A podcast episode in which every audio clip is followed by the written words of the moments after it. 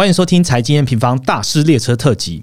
现在录制时间为台湾时间五月三十一号下午三点三十分。本次的主题是你还不够了解 AI。本集合作好伙伴为第一银行。第一银行是台湾最早成立的商业银行之一哦。它不仅在台湾设有广大的分行网络呢，而且在亚洲、美洲还有欧洲等地都设有服务据点的指标性银行喽。除了传统的银行业务，包括证券啊、信托、保险、投资等金控该有的服务呢，其实这几年他们也很努力在推动数位化的转型哦。这一次呢，我们就来介绍新登场的平台零零七 Online 啦。为什么是零零七呢？如果你有在转账的朋友呢，你应该就会知道了。它是第一银行网络银行客户专属。的活动专区哦，而且这上面呢还可以看到 M 平方跟地银行合作的专属最新总金数据解析了。还有还有，如果你登录零零七 Online 呢，并且完成指定任务，哦，像是这个浦发六千元的登记入账啊，或是新台币兑换外币活存啊，你平常就会用得到这些网银服务哦，就有机会获得十万元的大奖或其他好礼喽。你任务完成的越多，当然累积抽奖的次数也更多喽。这一档呢，也是有提供 M 平方用户专属的。优惠！现在登录零零七 online 呢，并且输入 M 平方专属优惠码 M M 零零七，即能额外获得一次的抽奖机会。点击资讯链接加入零零七 online 吧。那我们就开始今天的节目喽。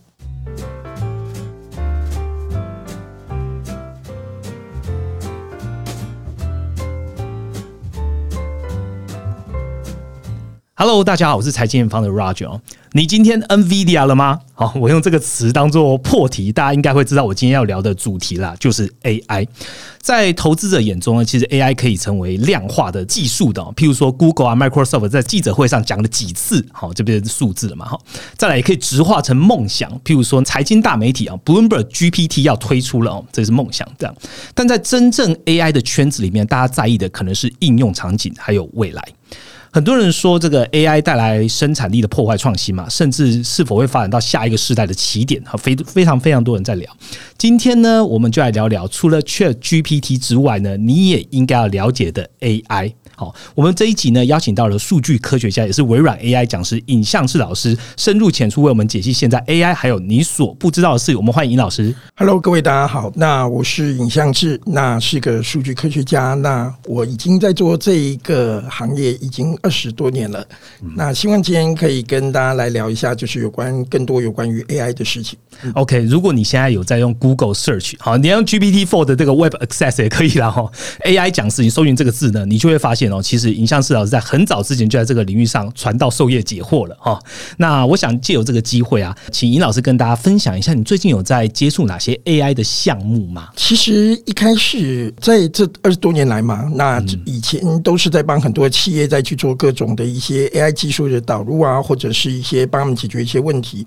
那现在因为 ChatGPT 这波浪潮出现，那很多的话其实就开始希望他们可以用像这种比较自然而然的对话。的方式来帮企业内部变成更有效率，还有解决他们沟通的问题。那举例来说，其实很多企业都会很担心，说我如果把我的资料全部都送出去，对，这其实是一个呃治安上面的一个议题嘛。那但是我们现在呃在协助一些企业在做的一些项目，其实主要是说怎么样子让资料不用外送出去。然后就可以在企业的内部让 Chat GPT 能够帮他们，就是如同很熟悉他们公司内部的一切的方式来去用对话来去解决他们内部的一些啊可能效率对效率或查询的一些问题。那这个是我们现在最近在帮一些企业在在做的部分。OK，我们其实，在这一段时间都有跟尹老师联络，发现尹老师哇非常多，不管是呃企业的案子啊，或政府的案子哦，所以大家也可以知道说，现在的 AI 的应用啊，其实不止发生在你的电脑。前，所有的企业也都在想着这一块如何帮助它的内部效率。那我们等下就会来好好聊一聊今天的内容呢。我们环绕在 AI 嘛，所以建议投资朋友你都可以听完。为什么呢？因为在这个不断爆发新应用的产业呀，你应该不能只知道这即将造元事业的 NVIDIA 哈，或者是 Google 跟 Microsoft 的战争而已哦。我们应该要往前看一点，看一下 AI 的未来跟现在我们如何来改变。那我们就跟着尹老师一起来了解喽。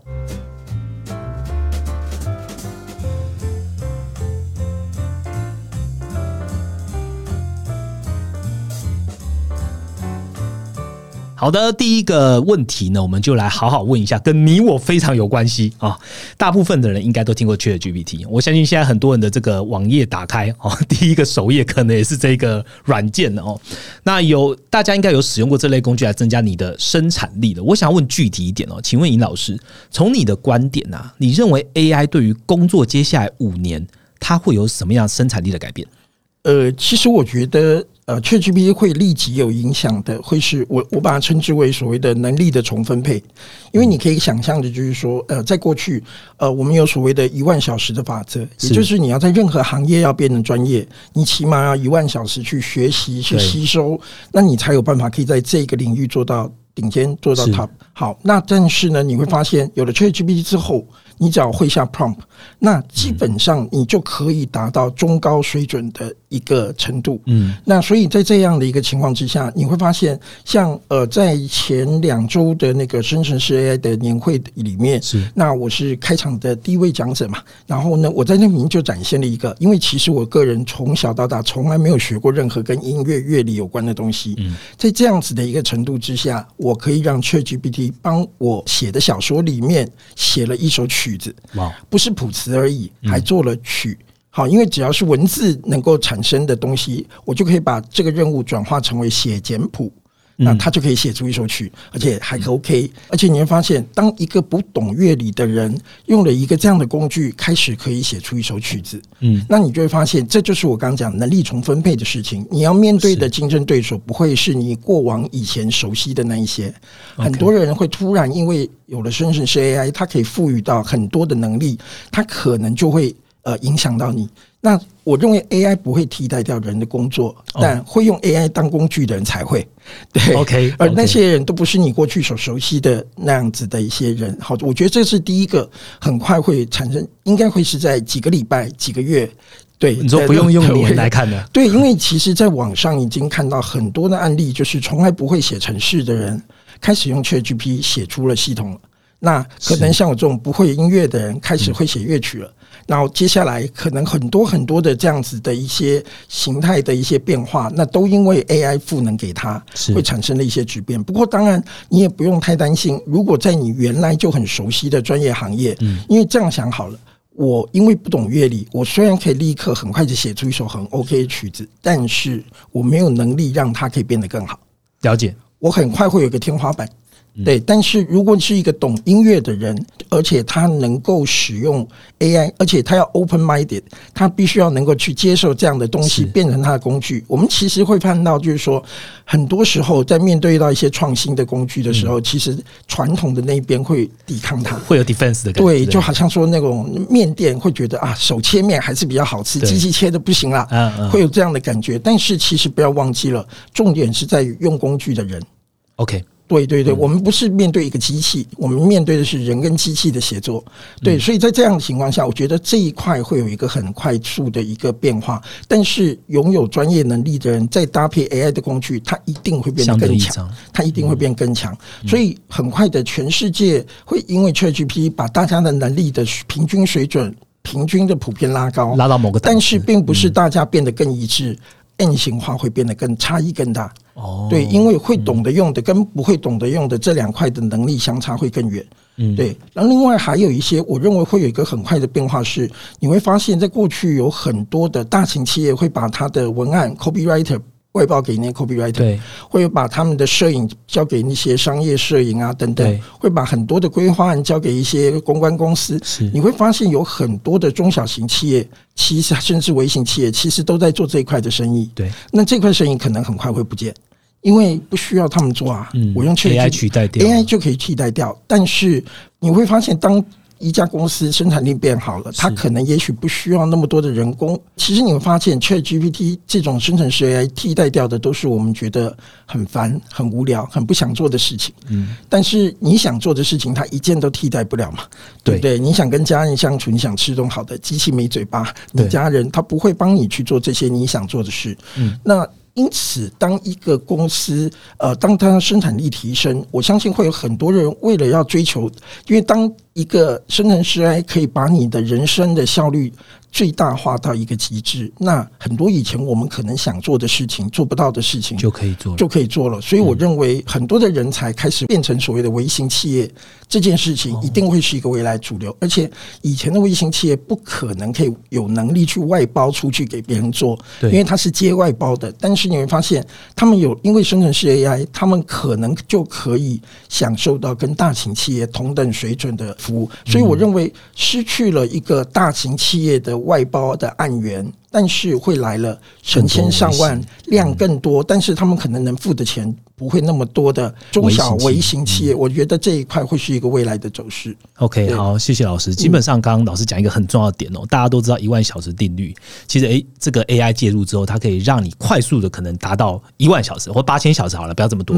但是如果你要在这个上面做技术的突破，你本身还是具备要具备有一定的 ability，好，在上面做更开源的、更开放式的创新这样子。好，呃。老师刚刚讲完之后，我自己也觉得很有趣，因为我们参加真的是 AI 年会啊，嗯，但是所以我知道老师在 present 的内容，很快让我联想到最近哦，就是一样是 NVIDIA，他还是立马谱出一个 I love NVIDIA 的一个曲子，就大家想到，哎，任何一个不了解的人，他可以迅速透过 AI 达到基础可以秀出来的一个水准哦。好，这个就是接下来五年老师告诉大家会改变的一些内容，然后，那我想要再具体来问一下哦，嗯，不管怎么样，对投资大众来说。尽管未来哈，刚刚之前讲 AI 已经好几年了，但是 AI 确实是在二零二二年年底，因为 OpenAI 这一件事情才进到他们投资的视野里面。所以我想问，AI 应该是一个不断进步的科学，但二零二二年底究竟发生了什么样重大的突破点，才开始引起大家的关注呢？老师？呃，其实你看，像刚刚为什么提到是生成式 AI 年会？是那相较于生成式 AI，在过去的所谓的 AI，我们称之为判别式。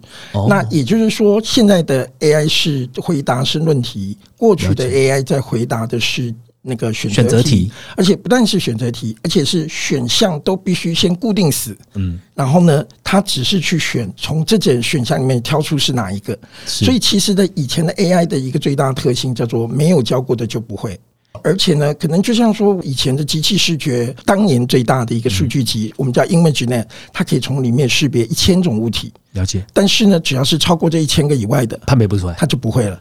那既然没有教过的就不会，那教过的呢？教过的东西，只要光线有了不一样的光源，暗了一点，或者是颜色偏绿了一点，也不行。教过的也不一定会了解。好，那所以其实你会发现，这就是过去的 AI 的一个最大的困境。而且，我当我今天选项改了。我模型就必须要重做，那你就一直疲于奔命的，因为我的选项一定是不停的变化。那在这个过程里面，你就必须要花费更多的算力、更多的一些精神准备数据，所以这件事情一直很难完整的落地。那就算是落地了，我们也会发现它其实限制会很多。那这个世界上最大的问题就是你不可能用固定的选项来框住这整个世界。那所以在这个里面，生成式 AI 你会发现一件事情，举例来说，今天你。家的小朋友，如果到外面去，他看到了他没看过的事情，嗯，他回来有办法跟妈妈传达说他看到了什么吗？可以，嗯，用语言，对，所以你会发现，语言是人类最大的面对未知的东西的工具。因为当你可以想象是《哈利波特》整本书都是虚拟的嘛，对，但是没有这个东西，为什么我们还能够看到里面的情节？可以甚至可以把它变成实际的电影？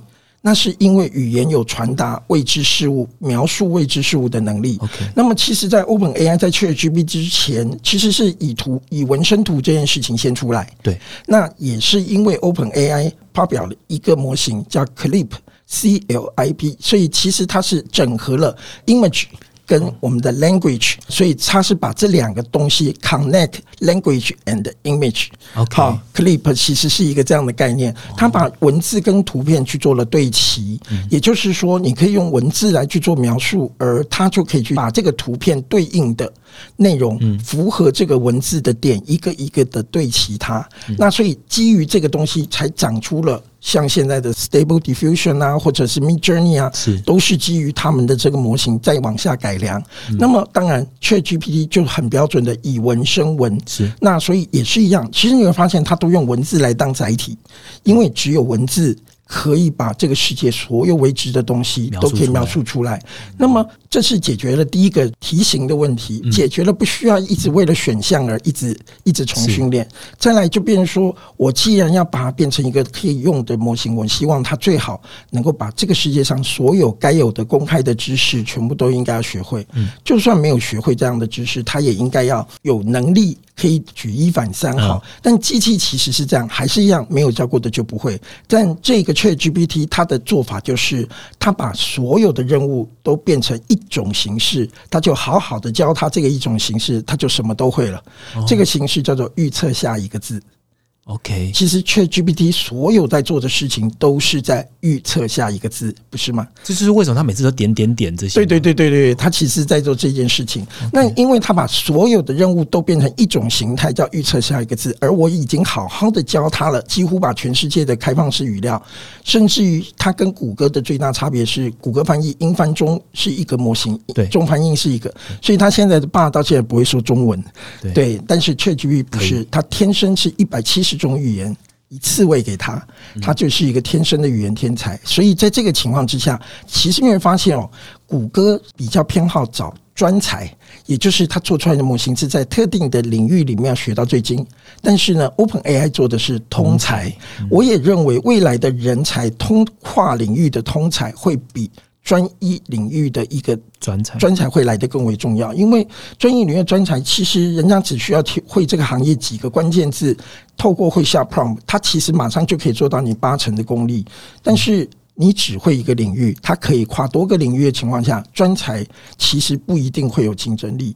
对，我觉得这个其实就是语言变成了一个描述未知事物，而且它可以透过预训练来最大化它的一个能力。我觉得这是改变这一波的风潮的一个最主要的原因。嗯，对。老师现在每回答每一题，我都会那个停顿一下，因为醍醐灌顶，需要消化一下。不过我刚刚听到，就是为什么它落在大家觉得这个应用非常有前途，然后开始投资者会慢慢关注。其实老师刚刚讲了，生成式这件事情是一个蛮大的一个变局。我们用哈利波特来想好了，哈利波特没有透过语言，语言讲到你听懂之后，你脑袋出现画面，其实 AI 就把这件事情 cover 掉之后，它就能做到很多你无法想象的事情。好，那我们接下来再继续问一下好了。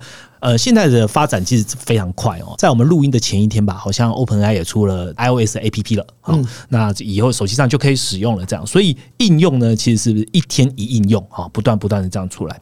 我想问老师啊，这当然这个蓬勃发展是很好的啊，您觉得 AI 的发展目前会面临到什么样的挑战，还是你看到什么样的限制吗？呃，以现在 Chat GPT 来说，它什么事情会做得不好？那其实各位可以试试看哦，叫他写个笑话。会非常糟，糟的很可怕。不喝酒，呃，不是不好笑的问题，而是呃，连你连笑点在哪里都不知道。哦、不到对，而且你问他的时候，他解释了之后，你就更迷惘了。对，为什么呢？这种 AI 来说，呃，它需要你叫他做的事情需要有边界感。所谓的边界感指的是机器或我们都要能够明确的察觉什么叫做做完了，或者是我做到了。但是问题是，好笑这件事情是一个人类内心的状态，嗯，他永远不知道什么东西叫好笑，所以当他不知道什么叫好笑，他其实就一直没办法掌握，他就会写不出来，或者写出来的东西抓不到那个点，或者你也可以试着叫他去写一篇感人肺腑的一个演讲稿，但是你会发现写出来怎么一点都不感人，因为他没有肺腑。好，所以他其实不知道怎么去感人，所以其实你会发现，现在最大的问题是，他其实在某些程度上可以去呃试着去猜测或模拟人类内心的感受，像说从文字上面判断你有没有生气。这是可以的，嗯，好，就像之前我是悠游卡的那个智能客服的顾问，我们那个时候选厂商的时候用考试，然后我们其中有一个很重要一点是，万一客户在对打的过程被智能客服惹毛了我们要能够立刻的察觉，然后转接人工。好，那我们那时候出了一题是全部的厂商全军覆没，那那题叫做“真是好棒棒”，你们家都没有活人了吗？每一家全部都是好棒棒，就是赞对对对对，连去 Chat GPT 三点五也都是认为说这是夸奖他，因为他表现的跟真人一样棒。嗯，可是如果是 GPT 四。他会告诉你，这是一种充满了挫折以及不愉快体验的一个回应。哦，他判别出来，他是可以判别出来。那他是从字面上面来表示，所以人类的内心有一些比较外放的，就是例如情绪，可以从文字上面的用字可以判断出来，但是觉得好笑这种事情。老实说，没办法，每个人标准也不一样啊。觉得感动的事情也没办法。那你要叫他写个写个有创意一点的，写个没有人用过的概念，那他也做不出来。他天生就是把人类用过的东西拿来排列组合。所以其实呃，很多人担心说，会不会这个东西出现之后，人类的创意或者什么东西会消？我认为不会，因为当今天。Copycat 越来越多，原版才会更珍贵。对对，所以原版的那个就是有新 idea 这件事情，在未来的世界，我认为它的价值会变得更高。所以我觉得人的内心世界的理解跟探索，我觉得老实说，对于机器来说，仍然还是一个千古难题。嗯，对，所以它其实很难可以在。呃，就是近期之内去做一个大突破。不过，老实说，像 ChatGPT 现在能做到这种程度，已经速度来的速度比我想象中要快很多。谁知道呢？搞不好过个几年，很快的，也许就会有突破。嗯，对。所以至少现在这个心理学家还不会有 ChatGPT 的风险意识。对 对，因为他没办法判别这个人类的情感。但接下来很难说了，因为刚刚老师讲，GPT Four 开始能慢慢的判别了。那对它能延展多快？Nobody knows，对，没有人知道。好，那我接下来这一题想要问跟哎民方朋友关注比较有相关的，然后想问一下老师，在 AI 在金融领域上有什么样的应用？现在已经是可以看到吗？譬如说，呃，投资策略啊、风险管理啊，或是客户服务这些，它可以扮演的角色是什么？在这个里面啊，首先我们先客户服务这件事来讲，因为我觉得这件事很重要，因为很多人都以为 ChatGPT 最适合拿来做智能客服，智能客服了。但是我要告诉各位，它最不适合的 就是拿来做智能客服了哈。那因为我觉得人工客服有一个很重要的任务，就是因为只有人才能处理人的情绪，对。然后而且呢。要身为一家公司的客服，很重要的是要基于这家公司的政策来讲你能讲的话。了解，你绝对不能讲出任何超过规范的话。那这个人类可以做到，但是机器呢？像 ChatGPT，刚我们讲 GPT 四可以理解客户的内心状态，但是它仍然跟三点五一样，他们会一本正经的胡说八道。对，所以基本上当他去胡说八道这件事情时候，哇，那你要想想看，这件事情的后坐力，所有的不愉快都会反映到。这家公司上，所以请各位注意，生成式 AI 不能够直接面对客户，因为你没有经过人的确认，我都会把它定义成为一种草稿。它是辅助人类的草稿，那那个拿来直接面对客户很危险的，会很造成很大的公关危机。所以，其实，在客户服务这边是要非常小心。那至于呃投资策略跟风险管理，呃，其实基本上我在呃之前在大陆那一六年、一七年，其实那时候在帮上海市政府他们在举办第一次的国际人工智能大大赛，我是发起人之一，我也是一六一七年两年的那个出题者。OK，那其实我一七年的出题其实就是锁定那个。智能投顾，好这块来做，所以其实是有一些小小心得。不过其实大概有几个重点，因为其实那个时候我们我出的题目有点小难。我们的初赛，我们初赛其实是用只给他们大量的文字公告，然后不告诉你这是哪家公司，要用文字内容来猜测它未来三天的价的变化。哇，复赛更难。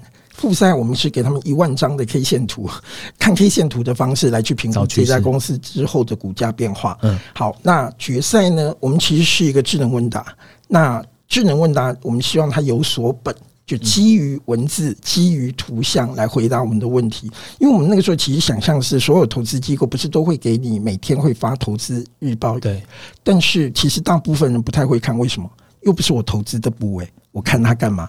我只会想看我有投的，我钱在里面，我有兴趣的。可是问题是，不可能每一个投资部位都把它写出来嘛？对。但是我觉得这个未来就有可能会。因为有了 Chat GPT 或者是很多的这样的一些服务的一些堆叠，其实你可以把很多的资讯做更细化的分众。那以前不可能做到每一个人拿到的投资日报都是自己的，对，以后就很快，我认为这是很快可以的。但是那个时候我们在做的时候，其实还有一点要特别注意，很多人都会把投资的应用放在能不能预测股价。对，我会告诉各位啊，其实任何拿来用机器学习做股价的预测，其实最后都会徒劳无功，因为价格不是最后的结果，其实价格是看多跟看空两个两组力量互相在互相在交错的一个最后的一个产出物。对，但是问题是在你的数据里面，你看不到这两方的相对实力的任何数据，所以基本上就算是用历史的数据来做建模。因为任何的技术只要能够去有套利空间，但是很快的会在市场上被对面的那一方很快的就会给吸收掉。所以你就算做出来的模型再怎么样，你很快的就是五十对红利一下就没了。对，五十对五十，那能在这个里面可以去赚取那个快速的价差的，那个就是我们所谓的量化交易。但量化交易又是一个很耗脑的、很耗脑，而且基本上会跟人的大脑很明确的连接，因为通常就是那个人很有盘感。他可以设计出很好的策略，但是他没有办法一个人把自己的大脑复制成很多份，是，所以基本上。这家公司的极限就是那个人的那脑的极限，对对对，所以它不能复制。但是我们可以来看，ChatGPT 怎么样子来协助哦。我看到网络上已经好多那种各种诈骗集团 在在教呃，其实直接就让大家想一个问题：第一个，ChatGPT 是一个语言天才，是。他数学其实蛮烂的，对，好，所以我常常在我的演讲里面都说他的数学是国文老师教的嘛，所以其实他的数学能力并不好。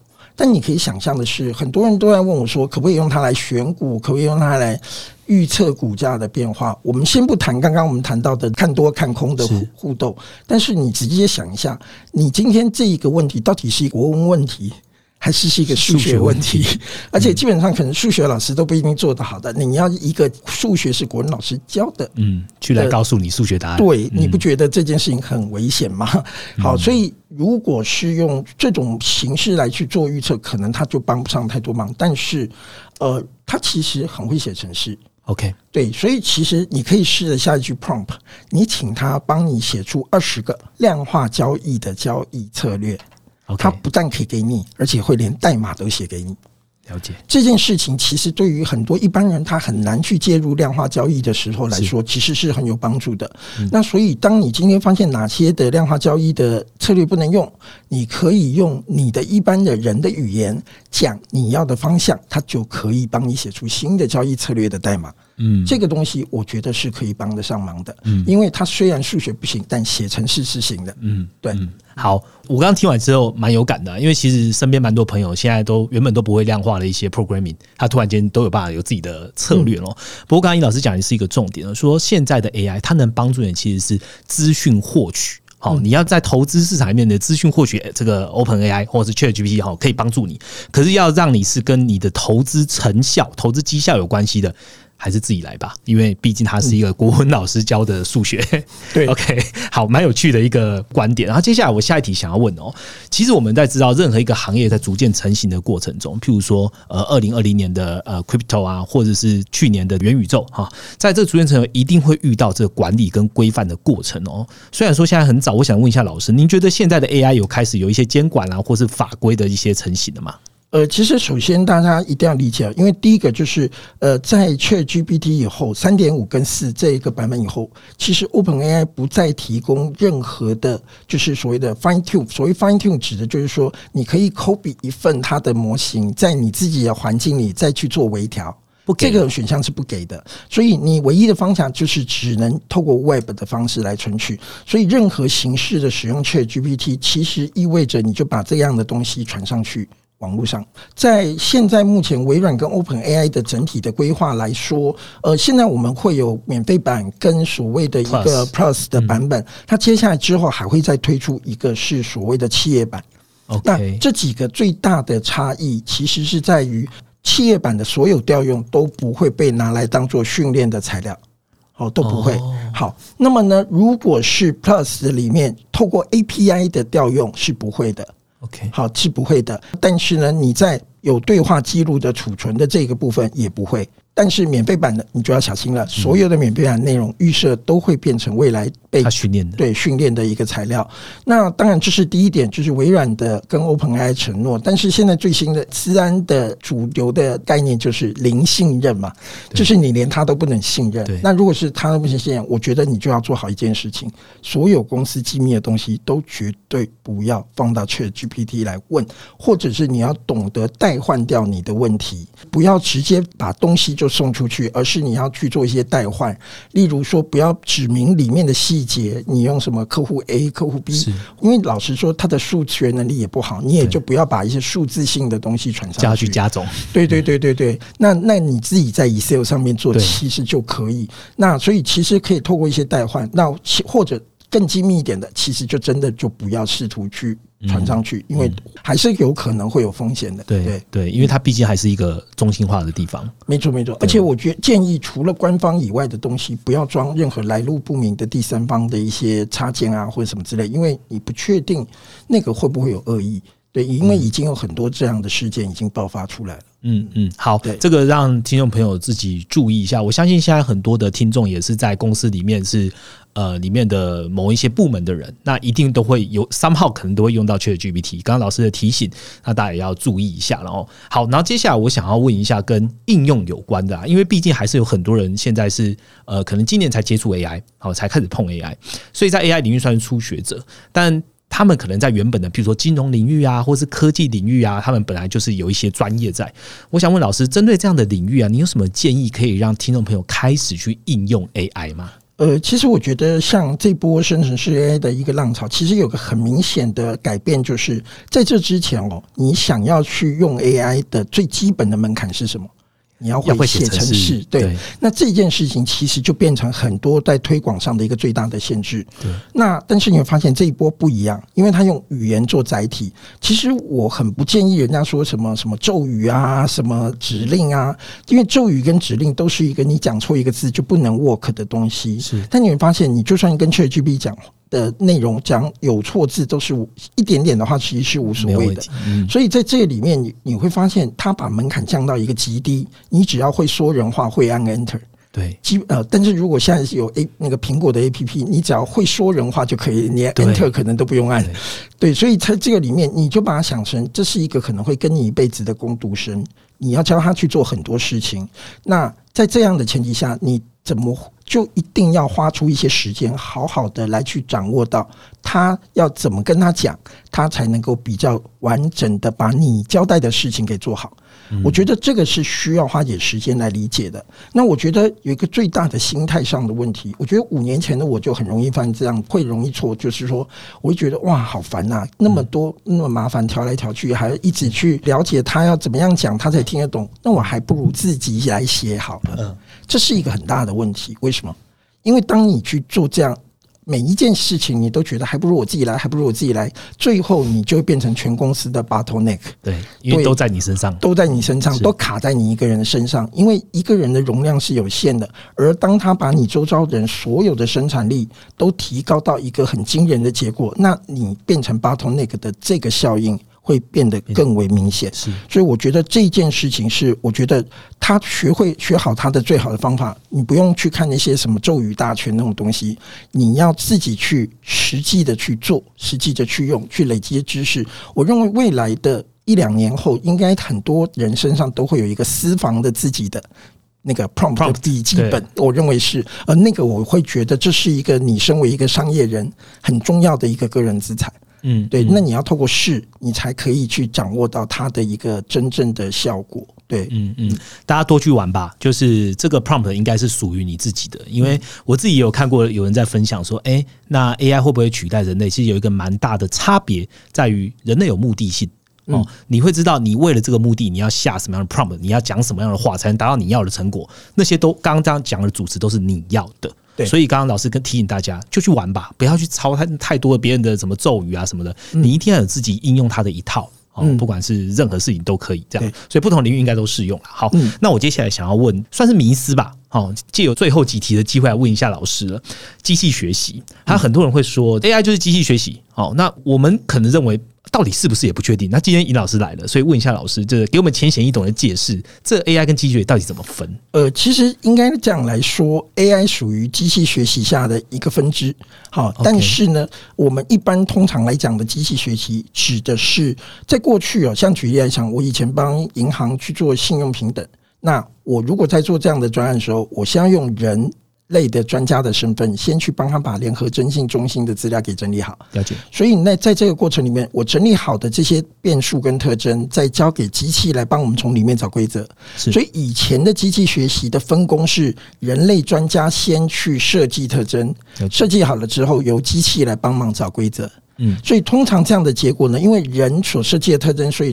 通常不会歪掉，通常不会有意外。人在前面，对，那机器从那里面找规则，所以在这个过程，我们称之为机器学习。是，但现在到了 AI 时代，为什么它可以那么的惊人，那么快速发展？因为它让找特征跟找规则这两件事情一次性的机器都做掉了。但是在这里面就会有一个比较大的问题是，它是基于数据来去找到里面的规则，但是不可否认的，机器没有人类的五官，对，所以它没有办法真的跟人类一模一样的感受，所以他找到的特征有可能是怎样呢？举例来说，诶，他可能。过去喂的照片里面，可能大部分的狗狗都在公园里玩，所以他就会以为那地上一堆绿绿的东西也是狗，也是狗。对，所以呢，他就会有这样的误解。所以就像呃，去年在英国，因为那时候诶，在台湾有疫情之前，然后英国人看我们台湾还可以那个球赛，他们也想要来一个，但是呢，他们就做。网络的直播，然后就是说用 AI 会帮他去选择最好的那个球的画面，但是全场观众买了票在网上看，看两个半小时的光头，因为那个 AI 的摄影机从头到尾都把那个评审的光头当做是球，一直跟着不肯放，所以整场比赛没有人看到，所以这个就是问题，因为机器看到的不一定跟人一样，所以基本上没有教过的就不会，这是以前的 AI，现在虽然会了，但是。他可能万一不小心犯的错，通常都有点蠢，都有点离谱，都有点灾难式的。对，不信你问 Chat GPT，我的父亲跟我的母亲可以结婚吗？我可以告诉你，目前只有 GPT 四可以正确的回答可以，其他的所有 AI，包括 Google 的 Bar，他说近亲通婚是被法律禁止的。哦，因为我的父亲跟母亲，对对，所以等你要知道，就是机器。基本上，他的水能力水准变强了，但是他们其实是缺乏尝试，缺乏人类五官所得到的尝试。对，所以这件事情来讲，我觉得仍然还是要非常小心，因为纯粹用机器来驱动。其实很容易会出现这种怪怪的情况。回到刚刚前几题问的哦，现在的 AI 先不要套用在客服，就是有一些基础常识他可能也不知道就回答出去了。对 对，没错。好，这我听完这个尹老师讲之后，其实内心应该学习的蛮多的哦。在倒数第二题，我想要问一下老师，就是尹老师毕竟是台湾 AI 好会想到就会想到尹相志老师。AI 大师，好，通常自己都用什么 AI 的应用？可不可以借由这个节目跟大家讲一下？其实基本上来讲，那个身为开发者会写程式的人，其实呃，大部分的工具啊，可能未必可以符合我自己的预期跟期待。所以呃，当然现在 ChatGPT 会是我自己现在在工，因为我自己现在大部分的工作就是在帮企业怎么样子让他们可以更好、更有效率的去使用这个 Chat GPT 嘛。所以呃，我自己会对这些东西应用有很多的。想法，那呃，其实我已经有把我现在自己写的一些工具内容去开源在 GitHub 上面。OK，所以如果大家有兴趣，可以直接在上面，然后去搜索。那我的英文名字 A L L A N Y I I N，然后呢，我的 project 名字叫 Prompt is all you need。OK，因为当初这个呃，就是这我们讲 GPT 的 T Transformer。它是一种新的神经网络。当初它第一篇论文就叫做 “Attention is all you need”，所以我其实是模仿那个致敬它了。那在这里面，我就会有把很多 我觉得还蛮有用的，像举例来讲，像之前他可以写到一半突然停了。那现在呃这几天已经把这个呃功能加上去了，就是那个自动继续。对，呃，它没有到自动，它要手动要按一下。对，对，对，对，对。但是我之前写的工具是，它可以在你不知不觉情况下自动就帮你继续，就可以如同它没有中断一样。OK，对我有一些这种小功能，甚至说呃我懒得再去学以文生图了，所以呢我就告诉 ChatGPT 说，你是一个才华洋溢的平面设计师，我告诉你一个简单的中文，你要帮我设计好构图，再帮我。去教那些设计的以文生图的软体，可以帮我长出那些图。对，对我里面也有这种功能，所以我现在投影片几乎里面的这些各个不同的这些配图，都是 ChatGPT 帮我设计构图的。OK，对，所以与其问 AI 大师现在在用什么软件，好，不如了解一下这个 AI 大师现在都在开发什么，因为李老师在做的东西应该会。接下来很多企业啊，或是很多个人，他可能都会用到。那老师刚刚那个 GitHub 呢，我们会跟老师拿连接，然后一样放在我们资讯栏，所以大家有兴趣可以点击一下。因为我们的听众也蛮多是资讯科技业的人，相信他对这个应该会会蛮有感觉的。也谢谢老师提供这样的连接。好，今天就是非常醍醐灌顶的一集哦。在最后一题面，想要问老师，因为老师这一次有参加我们第三届的全球总经影响力论坛，非常容易可以邀请到老师，因为我们内部的伙伴说，哎，一定要邀请尹老师哦。这个尹老师在 AI 走的非常前面。好，我相信大家听完之后也非常有感觉了。老师这次在这次论坛的主题是 Chat GPT 只是开端，AI 改变人类文明的关键时刻。那是不是借由这个机会跟我们听众朋友分享一下你这次可能会讲的内容呢？呃，其实，在我们 ChatGPT 它其实很常把一句话挂在嘴上，就是它是一个大型的语言模型，对不对？对。好，那所以呢，其实，在我的这一个 session 里面，当然细节不能先揭露嘛，但是我们只要先告诉各位，是有很多的语言模型不一定只是拿来去分析人类的语言。对对，还有很多的语言其实是在大自然的存在，我们每个人的身体的。就好，那这个其实我们有时候把它称之为神的预言。好，我之前在大陆曾经听过一场演讲，是有一部电影叫《降临》。那里面的女主角是一个语言学家，呃，她真的是一个语言学家。然后她其实告诉我们一件事情：说你们学自然语言的最重要的是，当外星人来地球的时候，要靠你们来最快的了解他们的意图。其实语言就是将一堆符号转化成另外一个事物的一个概念。所以呢，当我们去解开了在我们体内的很多的密码，那我们就可以对人类未来的生活一定可以过得更好。好，那所以生成式 AI 不一定生成的只有图片跟文字，还有很多可能跟我们生命更多有关的一些东西都会在里面。那另外一个还会再提到的一件事情是，我们现在人类的文明，其实如果大家仔细的思考，我们什么东西是卡住我们人类文明的一个最大的绊脚石？我认为是能源问题。OK，对能源问题，你看，像现在石化的燃料，其实对我们来讲会有那个暖化的问题。是，虽然你推了那个 ESG，但是老实说，很多企业之间的这种比较注重在交易这件事情，而未必真的对环境有什么样帮助。但是另外一方面，核燃料又可能会有一些危险。对对对，那所以什么东西，如果今天有取之不竭、用之不尽的这样子的一个能量。那么，我们人类的文明就可以进入到进化到下一个阶段，对不对？那因为基本上之前就啊有一个叫做卡尔达肖夫指数，它其实就是讲说，呃，评估一个星球的智慧型生物的文明等级。我们现在人类还都在零点几的这样的一个程度，就是我们还没有办法真正把地球上面的能源全部都用完哦。开发对，那我们现在技术还卡着。那这个唯一可以让我们取之不绝、用之不尽的清干净的能量，有什么样大的困难？那现在 AI 正在努力的帮我们排除。对，所以这个也是我会把这一块一些新的资讯。那当然，如果可能有些敏感人也会知道，就是。Open AI 的 CEO 嘛，对不对？他自己也有在投资相关的一些这方面的领域。那我们到时候可以来讲 AI 到底在这个地方到底帮助了我们什么？当然，帮我们把绊脚石移开之后，我相信就是人类的文明会有非常非常大的进步，巨多的进步。嗯，OK，好，非常谢谢老师。这一次讲完之后，我觉得这个议题现场我自己很想要不要工作，好好来听一下老师讲的这一块，因为它可以改变人类文明的。关键时刻，那可能会 cover 到一些产业，那也是接下来大家会特别要去关注。AI 的应用的下一波可能一起兴起的产业的内容了，哈。好，那最后要跟听众朋友说明一下哦，现在呢是剩下一个月了哈。大家听到我们 p a c k e 这个时候呢，应该也是六月了。呃，我们的全球总经影响力论坛呢，即将要和大家见面哦，包含严香老师刚刚的内容，那还有总经议题，还有投资策略，这九个讲者都会来告诉你接下来的二零二三年，甚至接下来五年，我们究竟怎么看？那在这个七月二号之前当中，还有什么变数会？引领着市场的动向呢？有。就是我们六月的联准会大的忌讳了哦。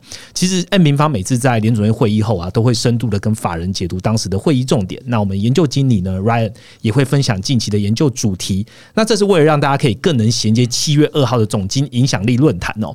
我们特别将法人应该要知道的会后预测。那我们请 Ryan 在六月十九号线上直播，当做这个总经论坛的前哨战。重点是，好，最重要的来了，已经购买总经论坛的听众朋友呢，可以免费的参加这场价值一千。千两百块的直播特辑哦。所以还没有购票的朋友呢，赶紧把握这个知识响应一加一的机会哦。我一样把这一次我们的联准会特辑的连接呢放在资讯栏供大家来参考啦。那今天的内容呢，相信大家应该学习蛮多的。那也谢谢尹老师参加我们这一次的录音。那我们就下一次在七月二号的时候，尹老师在线下跟大家见面哦。那我们下个礼拜见喽，拜拜，拜拜。